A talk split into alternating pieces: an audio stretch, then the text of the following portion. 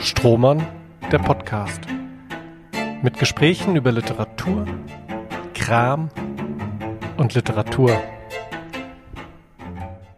Herzlich willkommen zu unserem Endspurt und den letzten Folgen unserer Strohmann-Spezialfolgen.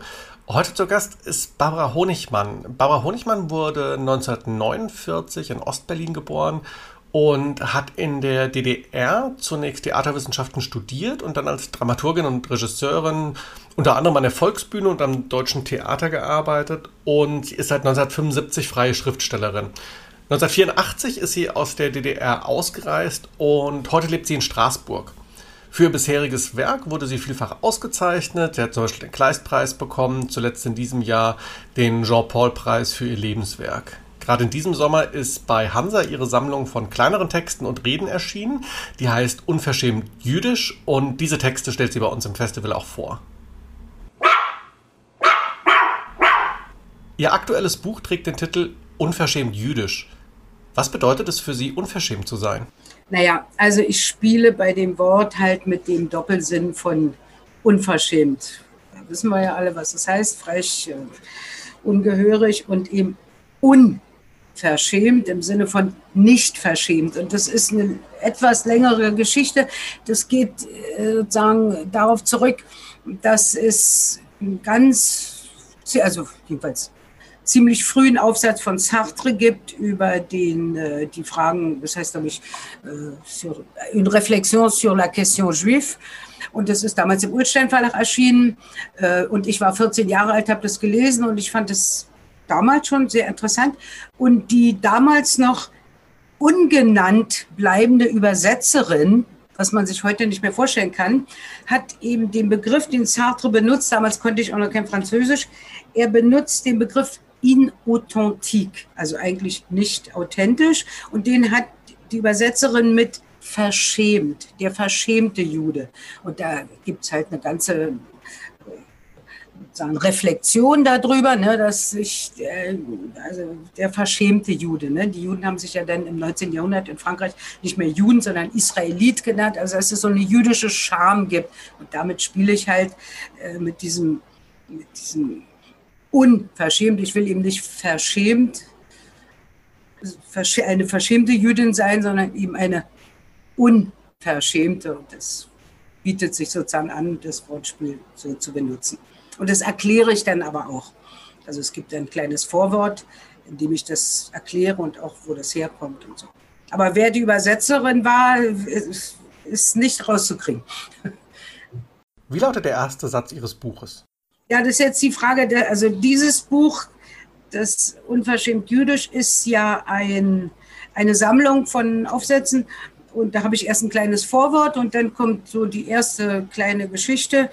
Die fängt an mit dem Satz, der Mann, der im Flugzeug, im Flugzeug auf dem Flug nach New York neben mir saß. Nee, weil der Mann, der im Flugzeug auf dem Flug nach New York meinem Vater so ähnlich sah, bin ich davon ausgegangen, dass er Jude ist.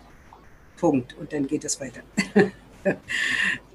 Aber das ist natürlich bei einer kleinen Geschichte vielleicht nicht so schwerwiegend als bei einem längeren Text und das Buch davor also was in mehr, ich will nicht sagen mehr literarischer Text, aber eine ganze, ich weiß nicht, ob es ein Roman ist. Ich habe es für mich immer Porträt genannt. Georg, das Buch Georg, äh, das Porträt meines Vaters fängt damit an, äh, kurz nach seinem 60. Geburtstag äh, zog mein Vater in ein äh, möbliertes Zimmer in Hirschgarten, einem südöstlichen Vorwort von Berlin. Vor Ort, ich habe gesagt Vorwort. Und wo wir bei ersten Sätzen sind, ist der erste Satz wichtiger oder der letzte? Und warum? Also ich würde sagen, der erste auf jeden Fall, ja, weil man damit eben einsteigt. Und oft der erste Satz eben der ist, der einen hineinzieht.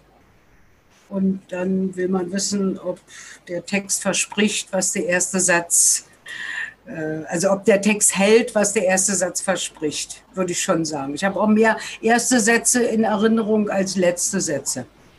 Gab es einen Moment bei der Arbeit an Ihrem Text, der Sie glücklich gemacht hat? Welcher Moment war das?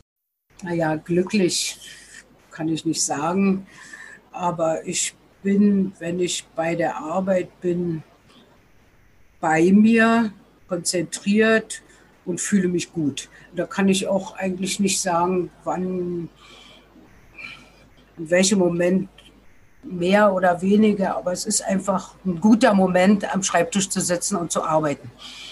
Und wenn man über Glück spricht, ist das Unglück nicht weit. Was war der frustrierendste Moment bei der Arbeit? Ja, es gibt dann immer wieder den frustrierenden Moment, wenn man die erste Fassung durchgeschrieben hat und das Gefühl hat, jetzt habe ich doch schon was geschafft.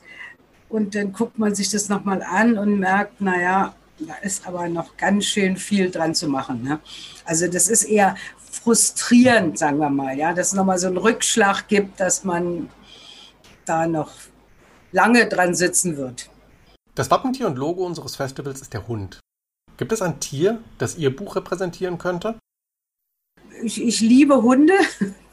Und es gibt, wir haben so einen Running Gag in der Familie, weil mein Mann äh, hat, war es panisch äh, mit Hunden.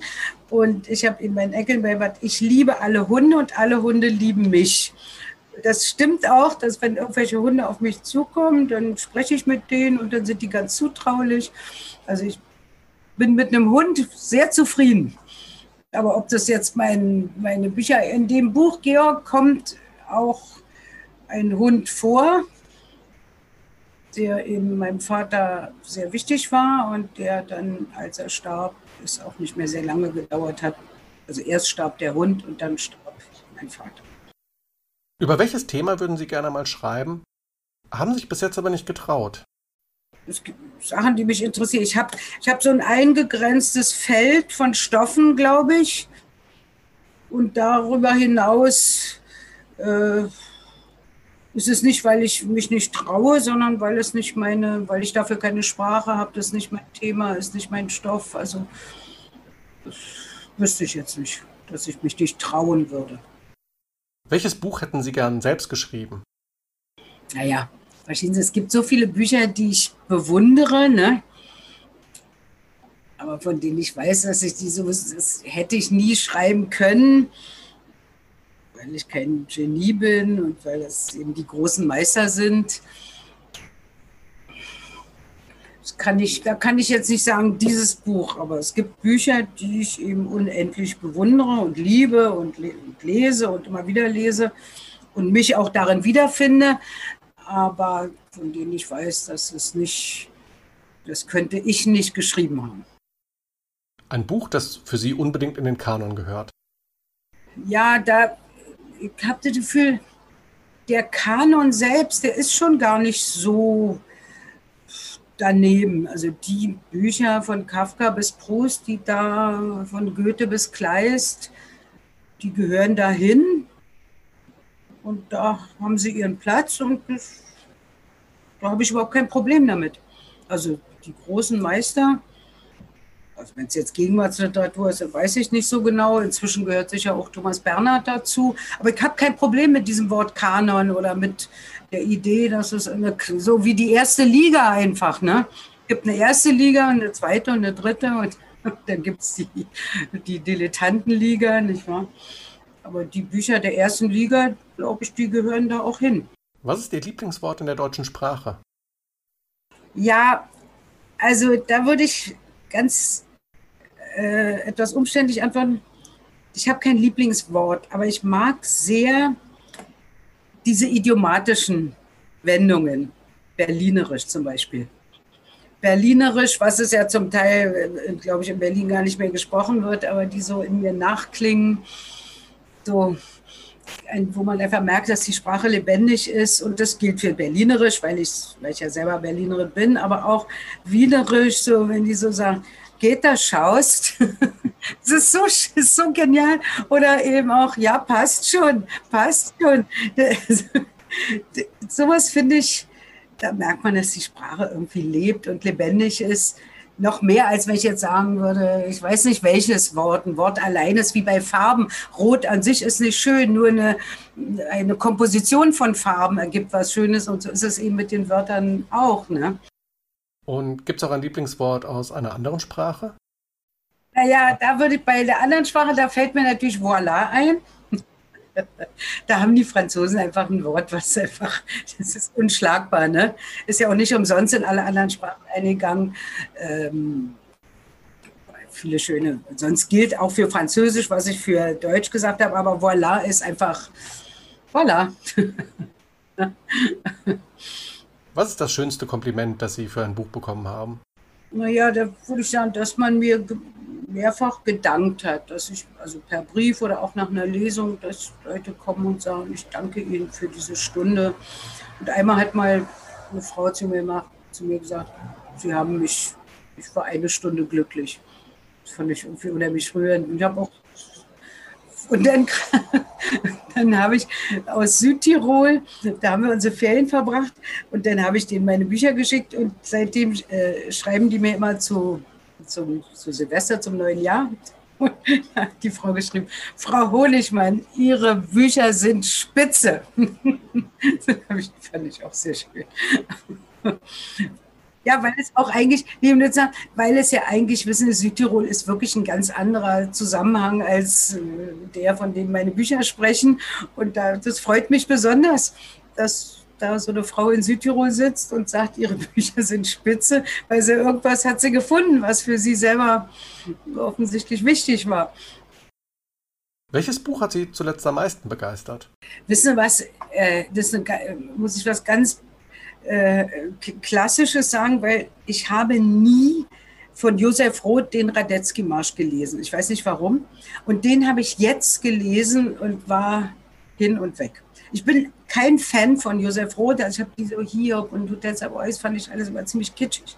Und dann habe ich mir gesagt, du musst mal den Radetzky-Marsch lesen. Und da fand ich, das war wirklich spitze. das war spitze. Das war nicht besonders originell, aber, aber es entspricht der Wahrheit. Strohmann, der Podcast. Mit Gesprächen über Literatur, Kram und Literatur.